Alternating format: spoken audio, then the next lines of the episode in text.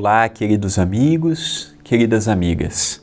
Votos de muita paz e de muita luz. Sejam todos bem-vindos e bem-vindas ao nosso encontro diário, o Pão Nosso de Cada Dia, comigo, André Luiz Querini Vilar.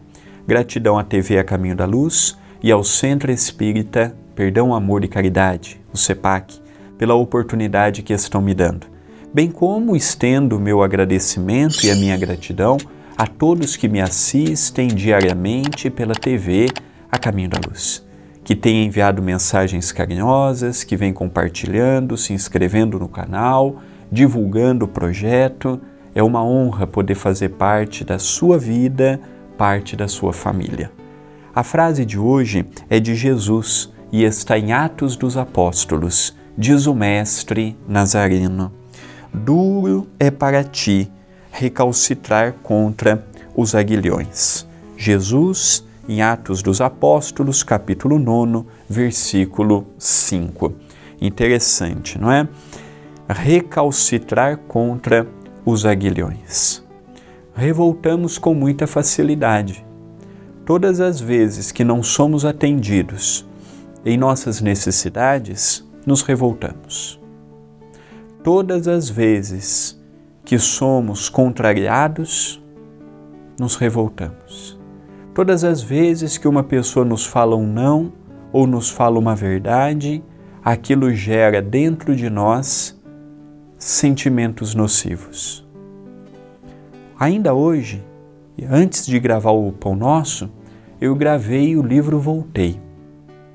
E é interessante porque o capítulo que eu gravei, que já está disponível no canal, ele fala que, Frederico Figner fala que ele foi abordado por alguns padres da Igreja Católica.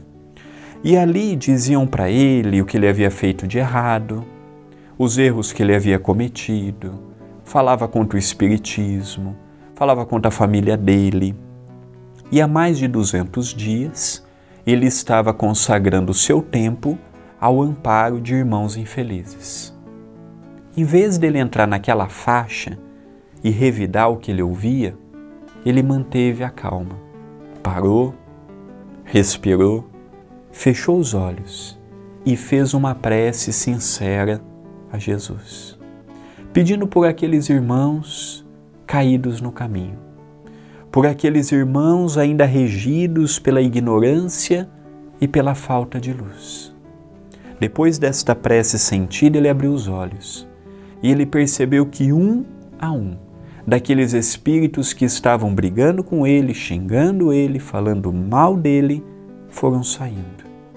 Isso mostra para todos que as dificuldades surgem por parte de pessoas, por parte de entidades, por parte de espíritos e que não devemos parar a nossa evolução pelos aguilhões que surgem no caminho. Já pensou se Chico Xavier desistisse na primeira dificuldade que surgisse? Será que hoje nós teríamos as 550 obras psicografadas por ele?